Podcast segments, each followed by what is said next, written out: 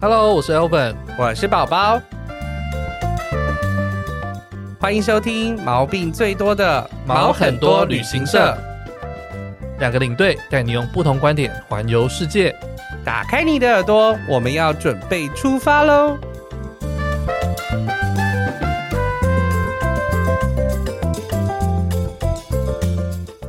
欢迎收听毛很多旅行社，我是 Elvin，我是宝宝，来欢迎我们今天的来宾普派。嗨，大家好，我是普派。好了，那大家知道哈，就是我从十月开始啊，我就来到垦丁这边打工换宿，还要学潜水嘛。那大家如果跟我一样有在接触潜水的话呢，你应该知道，就是国际的这个潜水教学学会其实有分两个体系，一个叫做呃 PADI，一个叫做 SSI。那如果你是考 PADI 的执照的话呢，那我相信你一定看过今天的来宾，看过，一定看过，对，okay. 因为他是呢这个教潜水教材里面唯一的一个亚洲人哦，对，也是裸了上身吗？呃，有一些应该是有裸的啦，对对对。那他正好也是我现在打工换宿的老板啊，对，好，那我们先请普派来自我介绍一下。你好，我是普派，OK，那我是台湾人，OK，那 对资历大概有十来年，OK 吗？那对一般来讲，可能对潜水懵懵懂懂的话，可能可以先从体验潜水开始，先了解，哎，为什么它这么迷人？这样，嗯嗯，哎，那我想问一下，就是，哎，普派，你那时候为什么会有机会去当 PADI 的那个教材的 model 啊？呃，那时候的状况是，刚好我是在考，刚好刚接触潜水一阵子了，然后我在考就是潜水教练的过程中，然后有认识就是 PADI 总部的人。然后刚好就是有我的教练就推荐我们几个新科的教练就去投履历，然后投履历的过程中有幸我就被筛选到了，对，然后就莫名其妙飞了一趟加勒比海，然后就拍完这个 PADI 的影片这样。哦，所以你那时候是飞到加勒比海那边去拍这个教学的影片和对对和照片？对对对。哦，很酷哎。那我有问题，好，请问 PADI 跟 SSI 有什么差异啊？嗯，应该这样讲，休闲潜系统来讲，不止这两个系统，有太多，嗯、所以我不知道听众如果懂的人，他可能，例如说他是其他什么 Navi 啊，什么 CMAS 啊这些，我不知道。以台湾来讲，可能这种系统老系统老就是会比较多。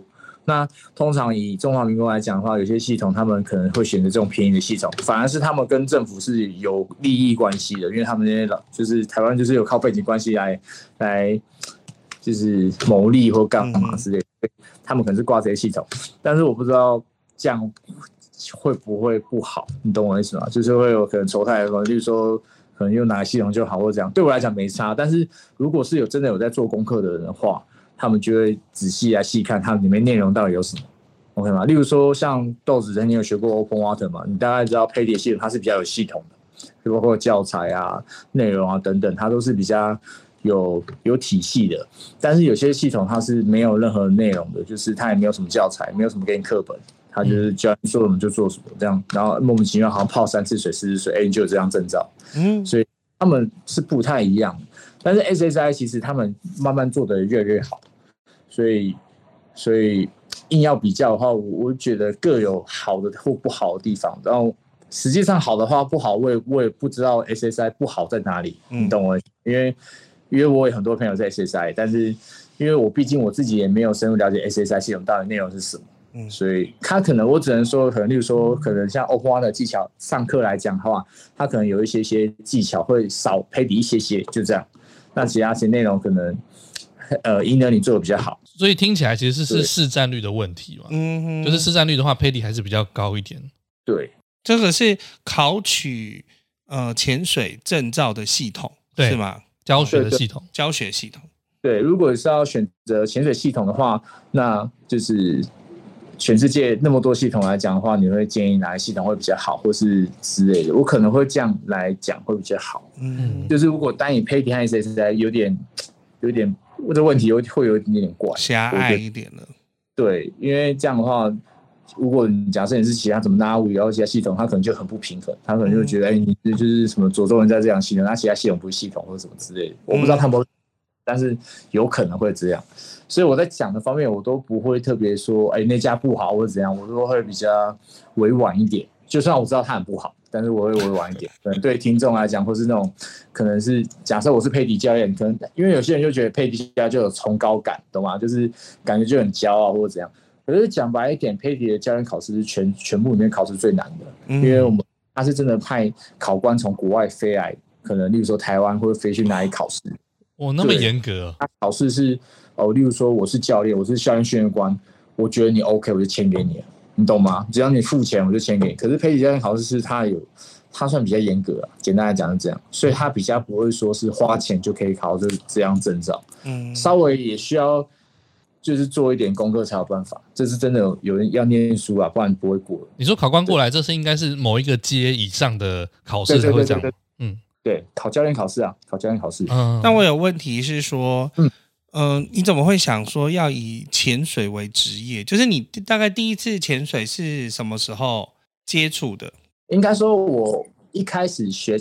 接触潜水的时候是我在大学毕业之前，然后我跟我的家人去菲律宾旅行，嗯，然后去了一个地方叫做长滩岛，叫 Boracay Island，OK 吗？那那边的话，都呃，就是以前有台湾有一阵子旅游很喜欢飞那边，因为它真的还蛮漂亮的，沙滩漂亮，然后那个那个感觉是非常度假的，对，然后警察密度是全岛最呃全菲律宾最高的地方，所以很安全。OK，那那边的话，我潜完水，那在那边体验，在我人生中第一次体验潜完之后，我就觉得，哎、如果可以找一份职业工作，因为那时候刚好毕业后，可能当完兵嘛，可能要工作了嘛，那我可能想找一份工作，可以赚钱，又可以到全世界各地去看啊，去旅游啊等等的。那我觉得潜水教练是一个很好的选择。所以当然过程中，我有尝试过当过像看豆子一样，可能当过导游啊之类的，但是那时候。年轻气盛，觉得可能潜乃身外之物，所以我就全部投入在潜水这方面，所以专精在潜水这样。嗯，我听你们讲过，是不是其实学这些潜水执照是很贵，特别是你要到教练的等级的话，嗯，需要花一刷花一些些钱和很多的时间来累积你的经验，经验越多的教练越值钱。嗯，哎、欸，那你像。嗯因为我跟你认识，其实是因为我之前待澳洲的凯恩斯嘛，那那边就是一个以大堡礁闻名的一个景区，然后所以那边常常会有一些潜水的教练，各国潜水教练会到这个地方去。那当然我们那时候是时间上没有碰在一起，但我很多朋友都都认识普派，所以我那时候普派是一个有名的人，有名的潜水教练这样子，Oh my God，对对。所以回到台湾之后，大家说到潜水，就说哎，去去肯定找普派啊这样子，所以我们这样才认识嘛。那普派，你除了在呃凯恩斯当过潜水教练之外，你有到其他地方去工作过吗？有啊，我第一个去工作的地方就是菲律宾的长滩岛，嗯，OK 吗？就地重游，回到就是发起源发蒙地。对对对对。因为那时候就是刚好我去呃长滩岛玩的时候，那时候跟那时候带我的导游还不错，OK。那那时候我当完兵之后其实蛮苦的，因为当兵过程中，因为我是义务役，但是我是抽到比较辛苦的兵，嗯，对吗？那时候有点郁卒。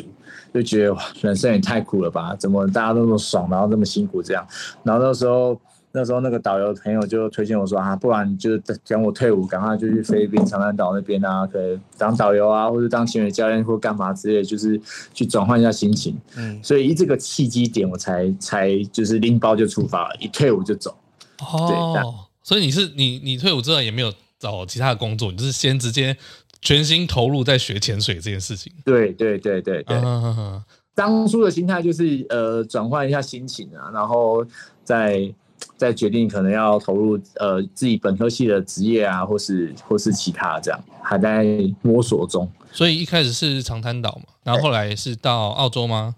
长滩岛完之后呢，我到那边的潜店，在韩国人潜店，然后到将近快潜水长，潜水长之后呢，我再回到台湾再考潜水教练。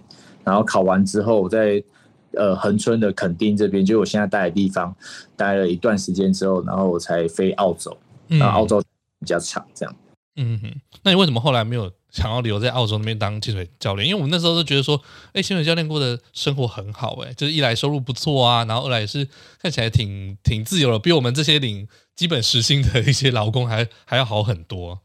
因为澳洲那边的话，其实老实说。潜水的环境是很棒的，很安全，然后游客量也蛮稳定的。但是呢，就是感觉那时候还年轻，第一个还年轻，不太懂事，不太懂事的点在于说，可能没有想这么远。但是我可以看到说，例如说，我看我同事也可以看到我可能十几二十年后的样子，你懂我意思吗？是非常的，就是认真工作，你都是很稳定的生活这样。但是那时候还年轻的情况下，我就觉得就是好像没有什么。挑战，或是没有什么，就是、还没有还没有在世界玩够，我就要定在这个地方。对，大概这个概念。所以那时候想说，然后那时候家人一直希望我们赶快回台湾，因为一出国之后就没有再回台湾了，所以希望我们赶快回台湾这样。哦、嗯，那你本身是南部人吗？我本身是基隆人。哦、对，你从另外一个海港到了另外一个海港，斜对角。对啊，对啊，对啊，但是。呃，至少我在台湾的话，我的家人会觉得说，至少我在台湾，随时想要看到我的话，只要开车我就可以回家了。那而不是说可能要搭飞机，搭很久的飞机，然后要呃一年或是更久以后才可以回家这样。那为什么后来是选择在垦丁定下来？是因为你在这，你就是在这边学，你就想说我就留在这个地方吗？呃，如果喜欢海岛国家的人的话，相信你有去过很多很多的地方，包括我也是。我去过全世界各地很多很多的地方，包括可能菲律宾啊、泰国啊、苏梅岛、利贝岛、普吉岛、长滩岛等等的，或是可能台湾的绿岛啊、兰屿啊、小琉球啊，全世界各个地方都有各的好的地方。但是我特别喜欢恒春的感觉，是因为它特别像呃澳洲凯恩斯那个的的。的的步调和环境，嗯、你会知道你来垦丁的感觉，就像回到澳洲的感觉是一样，是非常舒服的。嗯，你有这种感觉吗？非常有，就很舒服啊，然后很自在，也没什么压力那种感觉。那还不用戴安全帽，要啦，还是要戴啊，好不好？出那一区啊，出那一区，到恒春还是有警察，镇上还是要安全帽。对对对。哎，那你你现在就是留在垦丁之后，你这边现在到现在应该是第第第五年了吗？我记得你上次说。对，第五年了。嗯嗯嗯。那我一开始会选择在这边，是因为我觉得这边除了潜水以外，就是生活的整个步调是非常舒服的，适合生活。但除了生活之外，还要生存嘛，对吧？嗯。但是我想要在台湾赚更多更多的钱，当然要有游客量，因为我是观光旅游业嘛，对吧？那如果在离岛的话，可能会赚的比恒春目前来讲是更多的，因为游客量比。因为肯定有一阵子有黑掉过嘛，对吧？所以就是游客量稍微有掉蛮多的。你说去肯定不如去冲绳那个时候吗？之类的，然后还有就是卤味事件呐、啊，卤味事件呐、啊，然后卤味事件是什么？陆客因为陆客去消费，然后就是卤味算太贵了。嗯，我记得是水果算太贵吧？水果是士林夜市哦，士林夜市。都是一样，跟陆客有关。对对对，所以肯定曾曾经有黑掉过一段，但是我深信觉得肯定的环境真的是非常舒服，非常适合人生活。所以我觉得旅游都是一个周期的，所以一定会有再再回来的时候。对，所以我选择可能就是生活步调是比较舒服的地方，这样。嗯，对我来讲，然后再对我来讲，就是潜水资源恒春，因为我待的时间也比较长，所以资源会算是比较丰富的。嗯。我们现在视讯嘛，那那个普派后面有一张世界地图，这种饭店有一个一一模一样那一款，然后它上面就是呃，它有放很多那个 pin，就是说他去过哪些地方潜水这样子。对，其实是真的很多，所以我非常羡慕，希望我之后，因为我现在正在学潜水执照嘛，也希望之后能够有机会到这些潜点去体验看看。诶，那像普派，你到现在听你说你已经在潜水这个行业里面有超过十年，你也教了非常多的学生嘛。那在你的教学过程中，你有没有哪些学生身上有印象非常深刻的呢？有，我在好，我讲澳洲的举例分享好了。像我在澳洲的时候，我印象非常非常非常深刻，因为我们以潜水来讲的话，我们的的每个国家就是它的盈利项目的话是有点不太一样，但是以澳洲或是菲律宾来讲的话，大部分都是要体验潜水，嗯，或是潜水旅游为主。OK，那以台湾的话，是以潜水考证照为主，大部分。那我印象很深刻的是，那时候可能很多陆客会去澳洲玩啊之类的，那他们通常都会跟团、跟导游一起去嘛，对吧？然后那时候我就平常的正常的上班，可能在上班过程中有带他，嗯，主管有带我，就是排我带他体验潜水。他体验潜水完之后呢，然后他那那位客人就一直跟导游联系啊，然后。我以为是什么事情，是他漏掉什么东西啊，还是哪里我做的不好，什么什么之类的。等下那个客人是男的，是还是女生？女生，女生。哦，OK OK，一个蛮漂亮的女生，对。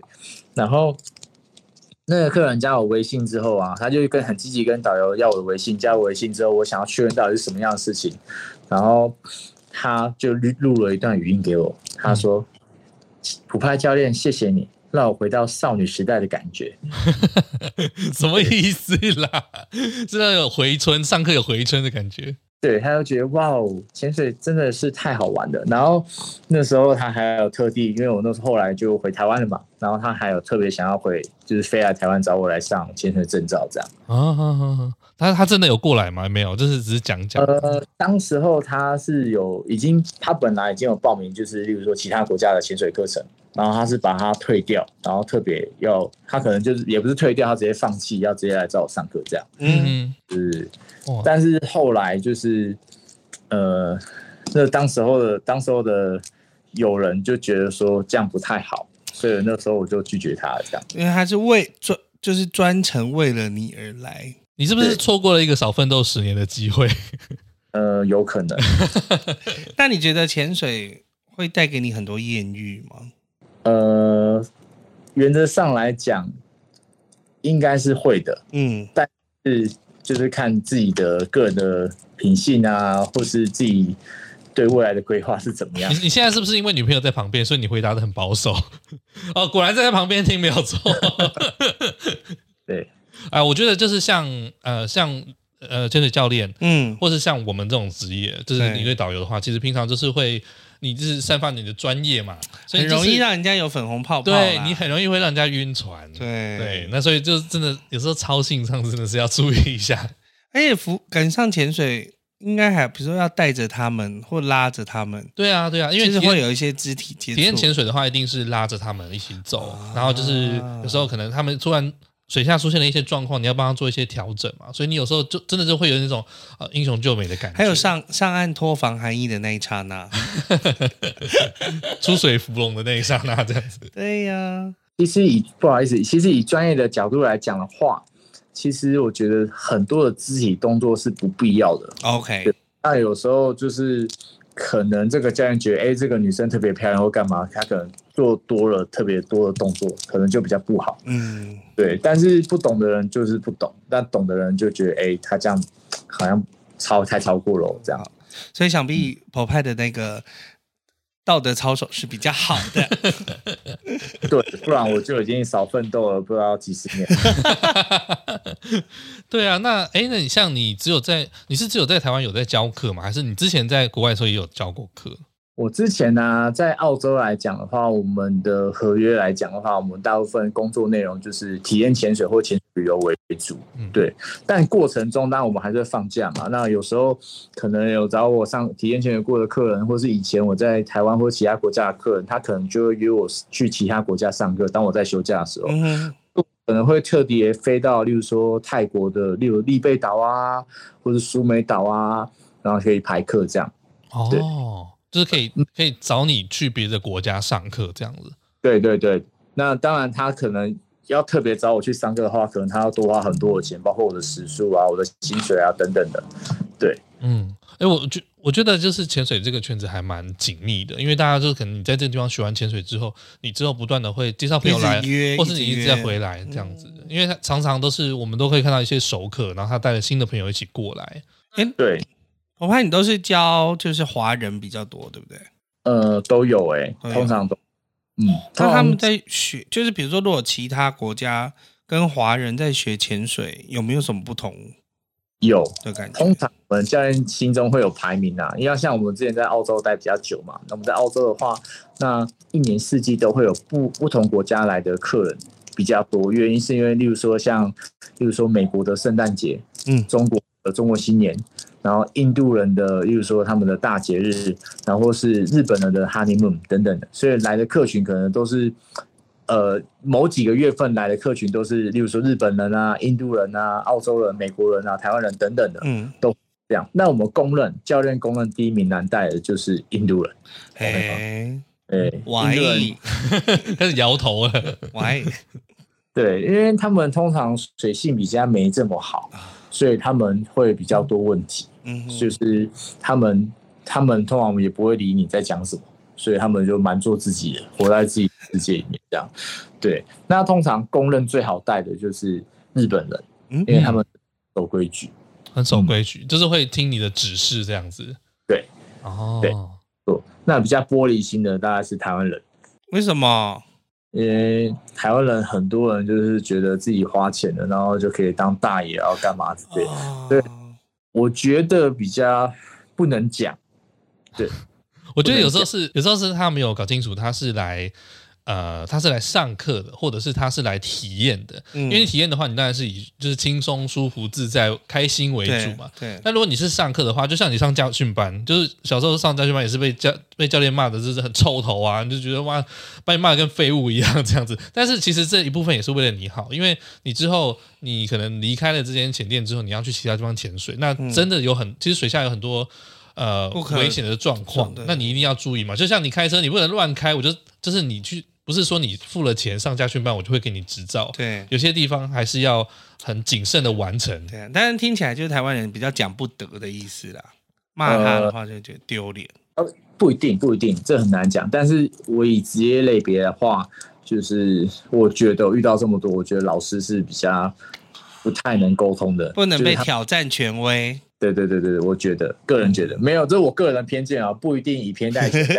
没有，我们在旅游业就是有三种三师嘛，我们说我们最怕三师，一个是这一个就是老师没有错，然后律师，还有一个是医师，医师对，这三种是比较难缠的。对，不会，我觉得医师还好，因为我们的店里面呃绝大部分客人都是医生哦，对，然后我觉得医生都还蛮认真听你听家人在说。讲课啊，或是说什么重要的东西，他们是很认真的。对，那像我包包含可能像以前中国课比较多嘛，嗯、那中国课我在澳洲的时候，他们他们也是可以讲的，他们是可以教育，可以可能是甚至可能影响到安全，你骂他们，他们也会觉得哦，谢谢教练保护我的安全等等的。对，他们是可以可以可以沟通的。嗯，那我觉得台呃，我不是说特别台湾人怎么样，我说少部分的啊，那、嗯、他们。可能就比较容易玻璃心，他们会觉得教练怎么对我那么凶？好，因为毕竟这个你考完证照就像你开车一样嘛，考完你考完驾照，你出去的话不会有人在顾你的安全，然后干嘛？因为你拿到证照就是一个合格的合格的潜水员嘛，或是合格的驾驶等等的，那你应该是要有基本的能力，而不是出去了还在那边就是讨拍啊，发生事情啊讨拍啊，那这样比较不好。嗯，哎，我好奇一下，就是你刚才说印度人水性比较不好嘛？那印度人骂他的话会有什么反应吗？摇头。no，对，但是原则上来讲，他们他们很多也是一辈子就是才碰这么一次水，所以他们兴奋的。嗯、老实说是这样。对，哦，但我有遇过一个很特别的，他们印度人分两，就是印度人出来玩的话分两级啊，一种就是超级。超级宇宙无敌有钱的，嗯，然后很抠的，那超级有钱的，他们他们可能那时候潜水的时候潜一潜，他可能一颗假牙掉了吧，还是还是什么戒指掉了之类的，他就特别叫我们下去找，他们的大概可能一两万美金之类的，但最后没找到，所以可能是在凯恩斯的某个海里面这样，大家有机会 可以去淘金宝藏。对，你说他额外花了一两万块的美金。然后请你们下去潜水，帮他找这个东西。没有没有没有，我说他的掉的东西的价值。哦，对对对对。那哎，你如果如果说像是像像我们现在学潜水啦，那呃，你会建议说我们去哪个国家学会比较好吗？好，我跟你分析一下好了。大部分啊，大大部分大家可能觉得去国外学才有度假的感觉。但我跟你分析一下不一样的，呃，以以我的观点来分析不一样国家学的的感觉。好，如果大部分如果你去去泰国或菲律宾学潜水的话，第一个你可能觉得价格比较便宜，然后比较有度假感。但是呢，老实说，你学到东西会比较没有那么扎实的原因，是因为欧洲呃菲律宾或者泰国他们的人力太便宜了，所以你在那边的话，可能语言上面也没有那么，如果你语言上也没有这么的沟通。就是不沟通的良好的话，那可能会有一些隔阂以外，然后大部分他们可能教练就会直接帮你装好装备，也不会跟你讲那么仔细装备组装啊等等，就会比较像是只是为了下水而下水。但台湾的话，大部分都是你自己的母语，所以呢，你会比较清晰了解台湾教练在说什么。对，那、嗯、那以这样来讲的话，你倒不如你在台湾先学完，然后。累积到足够的经验之后，你去国外的话，在做潜水旅游的话，你会比较享受。然后再来，如果你是我刚刚讲的是东南亚，东南亚是比较便宜的，但是你学到内容可能会差落差一些些。但是如果你去菲律宾啊，呃，讲错了，如果你去马尔蒂夫，或者是去呃斐济啊那种比较高级的海岛国家的话，嗯、那费用可能要花两倍以上。例如说 Open Water 的课程来讲的话，他们除了你课程费用以外，他可能还要加可能十八趴到二十趴的税。哦，那么多哦？对，然后还要含你住宿，可能例如说你住马尔地夫一个晚上的住宿，可能就将近快一万块台币，将近。哦，对，对啊，因为等于饭店嘛，还要含你的吃，吃一餐最少都要一百块美金，嗯，然后还有你的机票钱等等，所以你上那个课就会花很多的钱和时间。那与其这样，那你不如在台湾或者你就近的地方学完这个课程之后，你再去那边享受，你就会比较度假感，而不是说去那边就哦上课，然后还要这么辛苦，这样有点像是滑雪那种感觉，就是你在台湾先学好，可能找一个语语言相通的教练，学会了基础之后，你才能够去不同国家体验，然后就不用花那么多冤枉钱了，在那个地方。对对，那我觉得每一每一间潜水店或者每一个教练一定有他的风格。或是他的优点和缺点的地方，那我觉得每个人可以找自己适合的教练，那你才会喜欢这个活动。嗯，所以对我来讲，第一次潜水是非常重要的。对，所以第一次潜水，我会非常建议大家找适合自己的教练。哎，那我你说他适合自己教练，那可是这要怎么挑啊？因为潜水店那么多。呃，你可以就是例如说。因为广告行销现在可能很多店家都投很多钱在这上面，所以看不太出来。但是呢，我觉得你可以以就是那种像 Google 评论上面啊，有一些那种学生的那些留言啊，或是他的照片啊等等的那些可能会比较真实。那通常有照片的那种会更真实一些，而不是。只有文字洗出来的，这样会比较不好。因为有大店有大的前店有大的前店优势，那小的前店有小的前店的温馨。像以我们的前店来讲的话，是算比较中小型，但是我们走的是一个比较温馨和一个 chill 的路线。嗯，所以通常我们虽然客人量不会到这么爆量，但是我们的回客率很高。嗯，他们就是普派的，他前店叫做深呼吸潜水。嗯，然后他在 Google 评论上面就是有好几个评论，但是全部都是无负评的评论。哦，对，大家都是会一直回来，然后不断的，你可能在这边认识的朋友就在一起回来潜水，或是带新朋友进来，一而再再而三的回来。对啊，嗯、那哎，不是因为普派太帅的关系吗？那也是一部分。OK，那 那一部分也是他自己真的教的很好，因为我平常我自己在那边当小帮手，也会看他在上课嘛。对，那其实他展现出来的态度就是真的。是非常的专业，然后很细心，跟你讲每个要注意的重点是什么。对，嗯，那哎，我好奇说，你教学还有就是带体验潜水那么多年，你会不会觉得很腻啊？就是这这件事情，当潜水变成工作之后，它会不会影响到你对旅呃对潜水的这个兴趣呢？呃，我觉得不会的原因是因为我当我是要从事这个职业的时候，我印象很深刻啊。当时候的教练跟我跟我教练的教练，就是我以前。呃，第一,开始学潜水的的客人总监的时候，他的爸爸跟我说了一句话：“教练不是人干的，教练是超人，OK 吗？” 但是教练呢，呃，之前现在这个职业呢，你可能没办法赚到非常非常多的钱，但是呢，你可以赚到非常多不一样的人生，嗯，OK 吗？嗯，所以如果对。对于水啊、海洋啊、大自然啊、比基尼啊，或是潜水有兴趣的朋友，你们可以尝试看看，勇敢跨出自己的舒适圈。嗯，那因为我就想说，这个，因为我毕竟我们是一个旅游频道，我们总是会问一些跟旅游相关的事情。那你在选择旅游点的时候，都还是会以可以潜水的旅游点为主，还是就会想说，啊，我已经好不容易要放假了，我要不用上班了。不不不会碰到水的，不会弄湿身体的国家。不会、欸，我我还蛮喜欢潜水的，帮我自己休假也是一样。嗯哼，但是我会去我没有去过的国家或地方，我会自己先去探点，然后先潜看，然后潜完之后，我会做很多的功课，包括它什么好吃啊、好玩啊、住宿的评比啊等等的，或者潜店的的。的优先顺序就排名，我自己心中的排名等等的。那可能未来我有机会再去的话，我开潜水团，潜水团只是说我可能带我自己的学生去那边潜水的话，我就可以做很好的规划。嗯，自己可以做一个潜水旅游。那你自己去过的那些潜水潜点当中啊，可以帮我们推荐一个你心目中的前三名呢？什什么叫你一格前三名是什么意思？啊、前三名就三个、啊，帮我们推荐一下你心目中的前三名。好，我心目中的第一名呢，呃，是潜水中的比较奢华的潜水，就是你可能潜到一定的能力和程度之后，嗯，那你的能力程度是好的情况下，我们可以去享受船速。那我说的船速只是说住在船上，哦、然后呢，船会一直移。动，那移动到可能每一个地方的周围最厉害的潜点，那潜完之后呢，我们再往下一个地方移动。哦、马尔蒂夫每一个每一个 resort 的周围都会有最棒的潜水点，都有会有特别有几个。那我们可能传输的概念就是，我们我们移动到那个 resort 的周围最好的景点潜完之后，我们再移动到下一个。哦，那那他那个传输通常会是到几天呢、啊？大概七天七夜。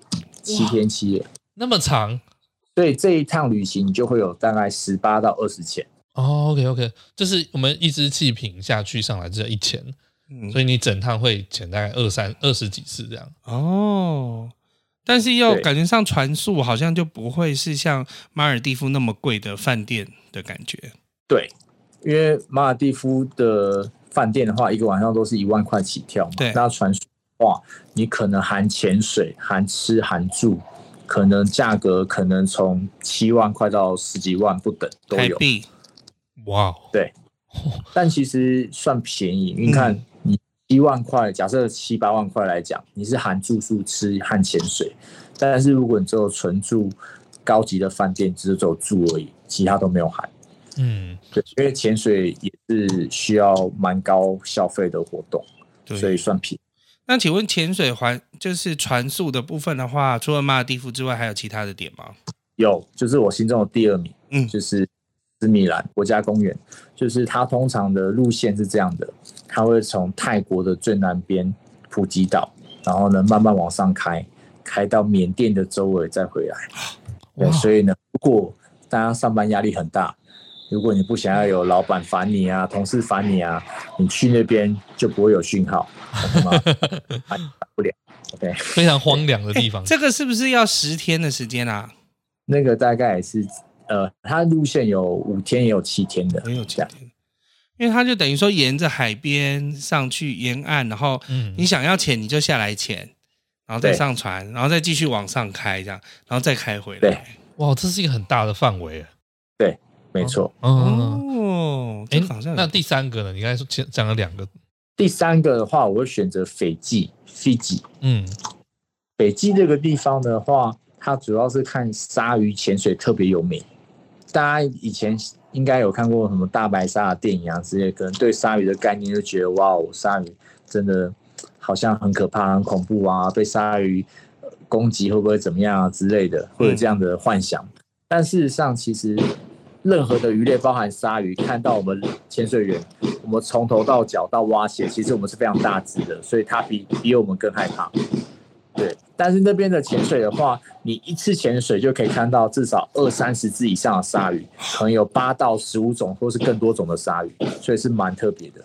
所以斐济是一个鲨鱼博物馆，可以这么说，可以这么说。哦、好，哎、欸，那你这样听起来，你自己是？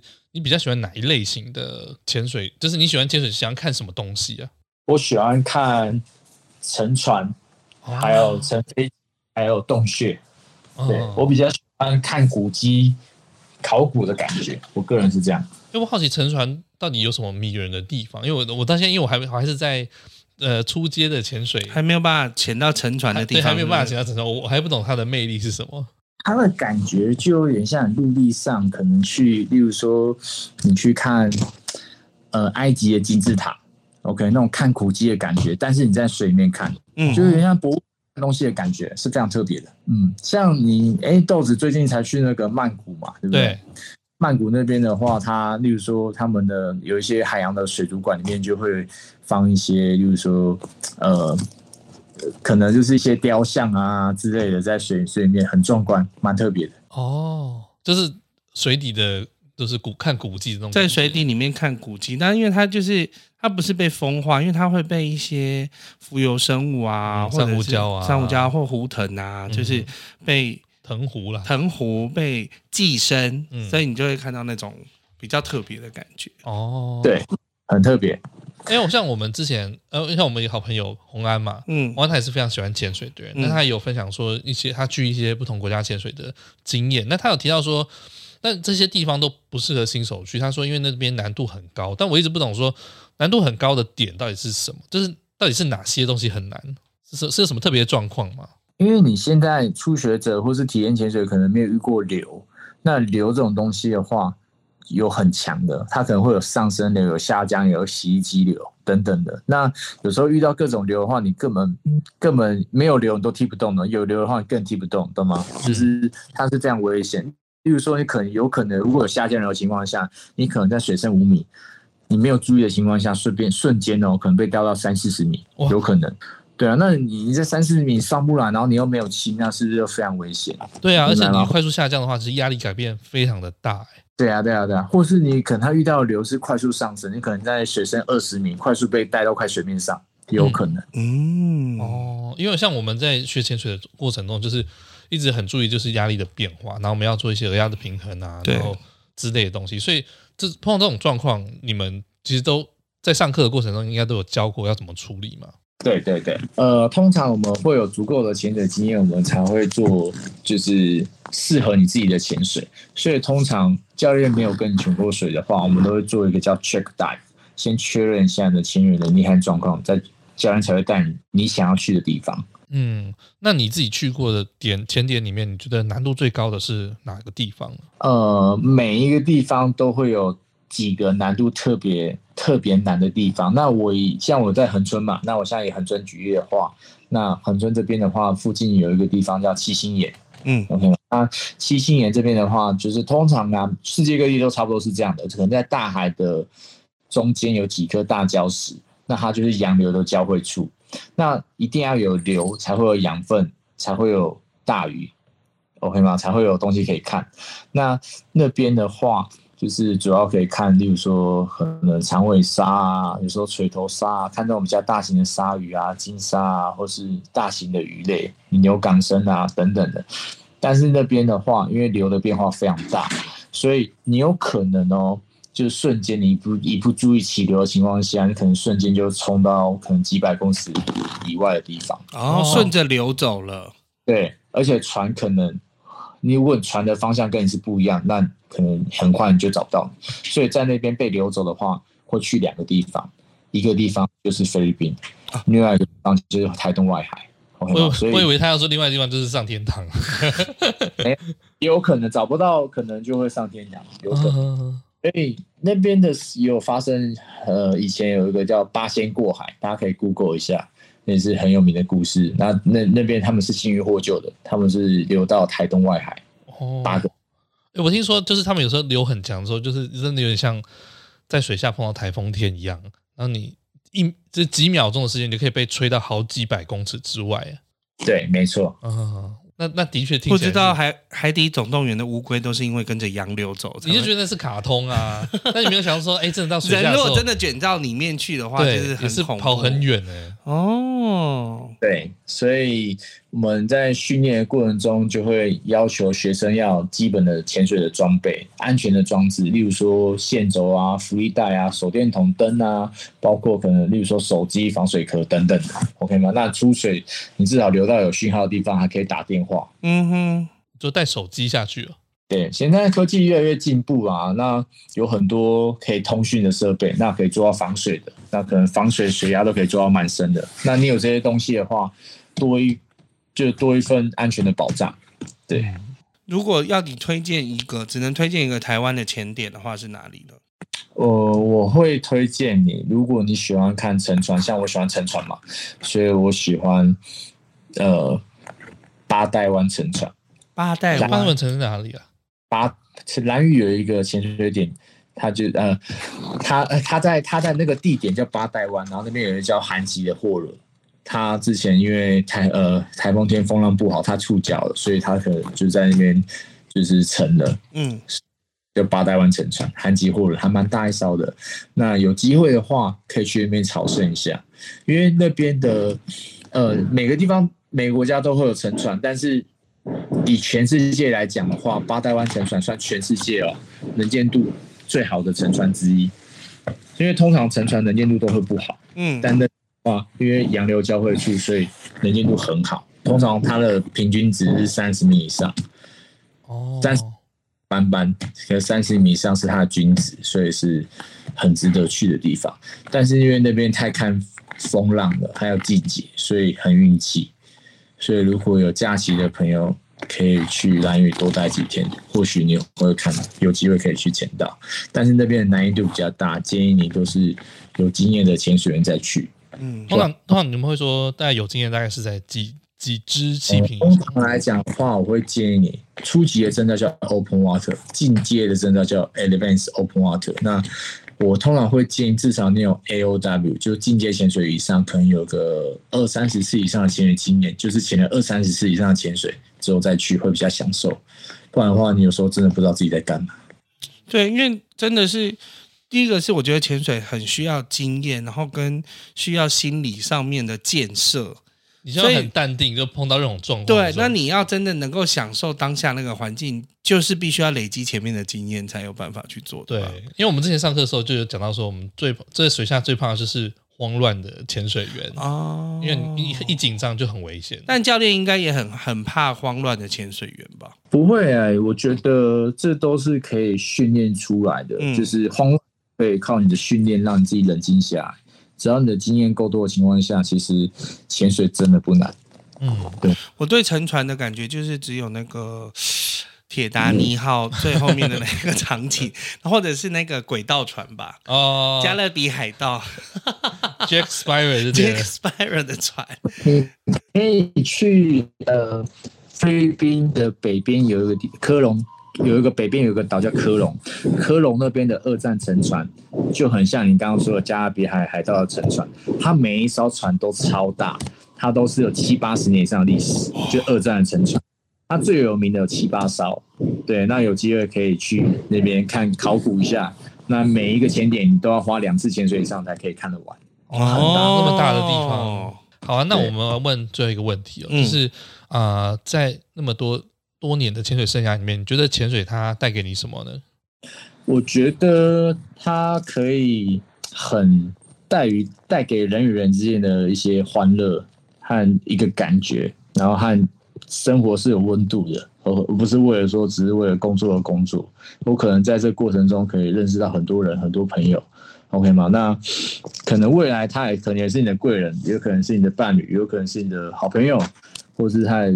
它可能是你的，就是各各个层面方面可以帮助到你的人，这样，对，我觉得这是带给我最大的收获，所以这是支持我可能继续想要做潜水这个这个工作的最大的诱因。对，嗯，因为借由潜水而认识了不同的人，然后带给你不同的视野，看到不同的东西。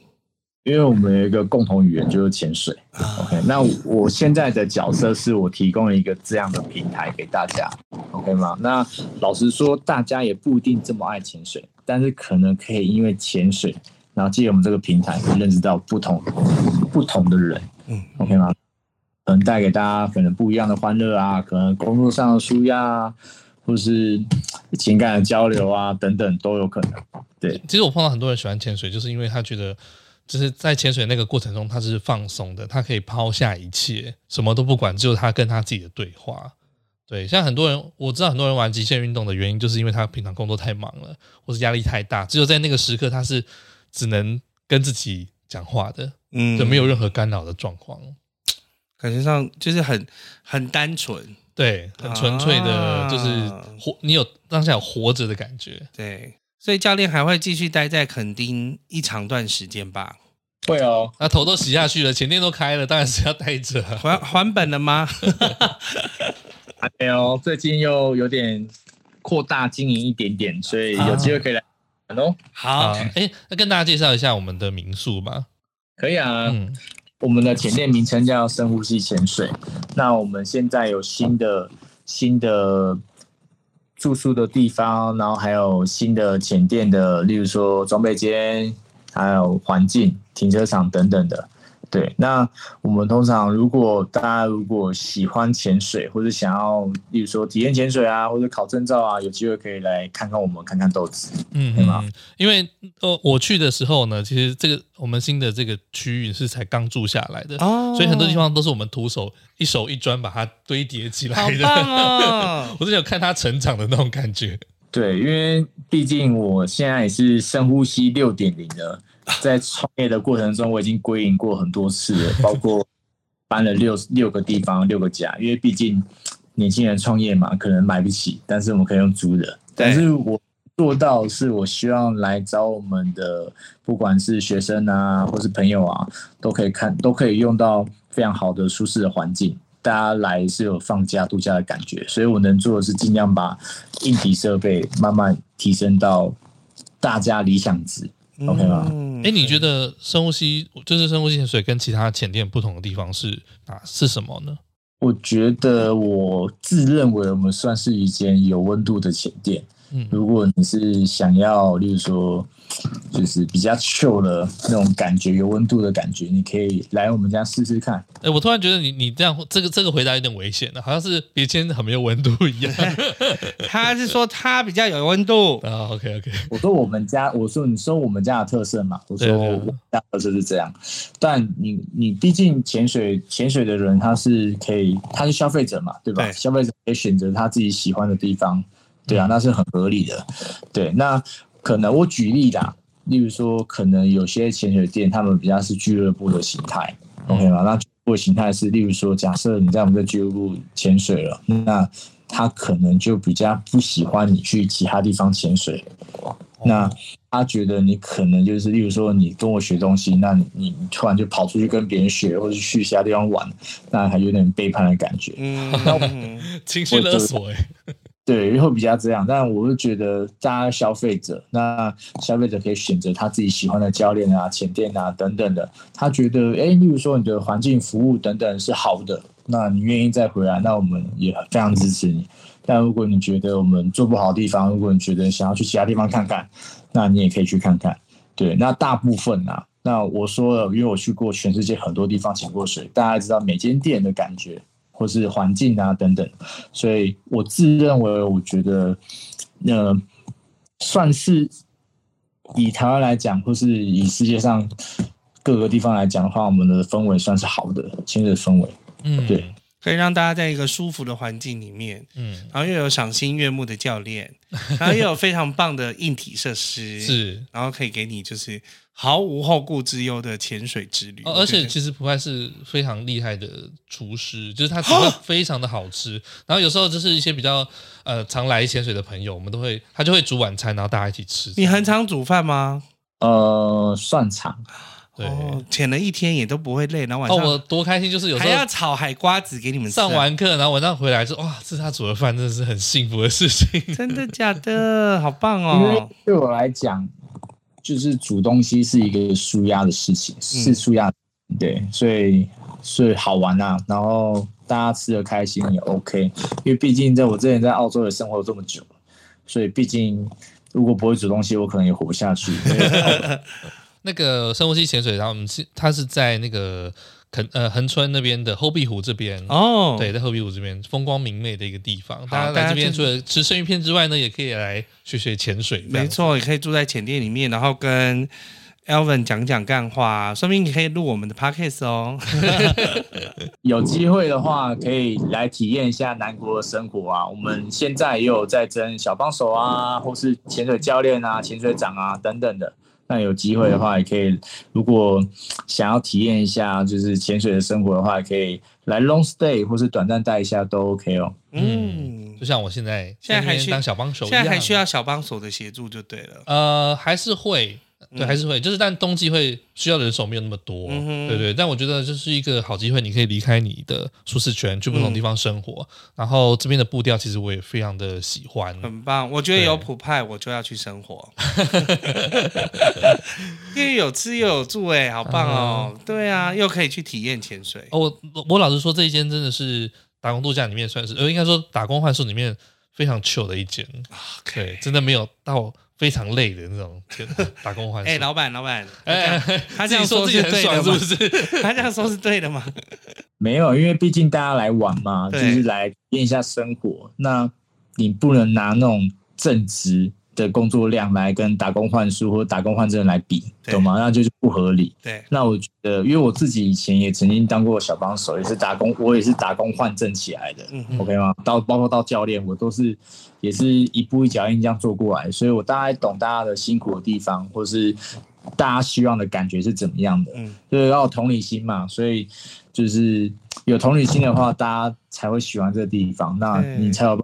延续下去，因为现在社群这么发达，如果你真的就是打坏名声也不好，黑心老板不行，很快就黑掉了。好啦，那我们今天非常谢谢普派来跟我们分享他的潜水生活。对，那也希望大家如果有机会，你对潜水有兴趣的话，不管你是要学潜水的执照，或是你直接要来体验潜水的话，都非常欢迎你来深呼吸潜水，跟我们一起。在水下漫游，好老派的说法。好啦，那今天谢谢婆派，我们下次见喽。谢谢，拜拜，拜拜。万能的听众留言，请赐给我们满满的力量吧。没错，你的留言能激励我们把节目做得更好。无论是在毛很多旅行社的脸书粉丝专页，或者是 IG 留言，也可以在各大平台订阅我们的节目，并且给我们五颗星。